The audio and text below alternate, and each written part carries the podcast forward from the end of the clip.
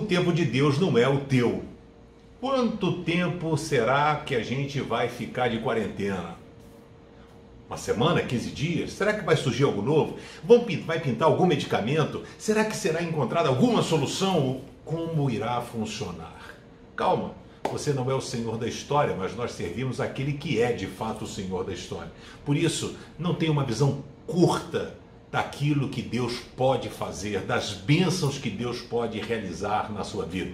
Quando a galera foi atravessar o Mar Vermelho, Jesus falou assim: gente, fiquem firmes, não tenham medo e vocês verão que o Senhor vai salvá-los hoje e vocês não terão que fazer nada. O Senhor lutará por vocês. Querido, a nossa parte a gente faz. Lava a mãozinha, fica quietinho em casa, não bota objeto, não bota a mãozinha no rosto. O resto o Papai do Céu está fazendo, viu? Para debelar esse vírus, controlar a medicina, encontrar uma saída. Quanto a nós, precisamos confiar e esperar no Senhor.